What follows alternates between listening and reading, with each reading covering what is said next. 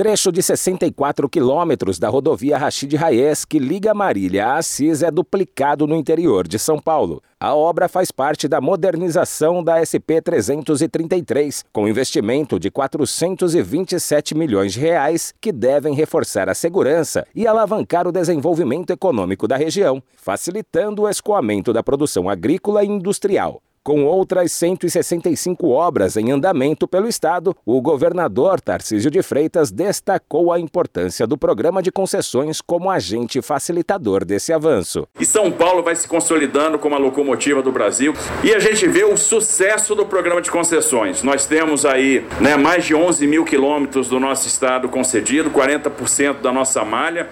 Hoje, né, nós estamos aí com 20 concessionárias atuando no estado de São Paulo.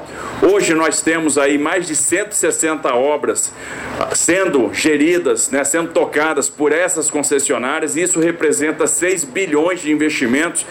É o caminho correto, vale a pena buscar a iniciativa privada, porque a iniciativa privada trabalha rápido, desonera o Estado dessa obrigação. Com a modernização, a SP 333 passa a contar com duas faixas de rolamento em cada sentido, acostamentos e faixa de segurança, além de nova sinalização vertical e horizontal. A pista duplicada beneficia mais de 440 mil moradores da região e também recebeu 14 novos dispositivos de acesso e retorno para aumentar a fluidez e a segurança do tráfego, principalmente para veículos de carga. Além do governador, a solenidade em Marília reuniu o secretário executivo de Parcerias e Investimentos, André Isper, o diretor-geral da Artesp, Milton Persoli, deputados, prefeitos, vereadores e diretores da concessionária Entrevias, empresa responsável pela obra que gerou mais de 2 mil empregos durante a execução. Agência Rádio Web de São Paulo, Décio Caramigo.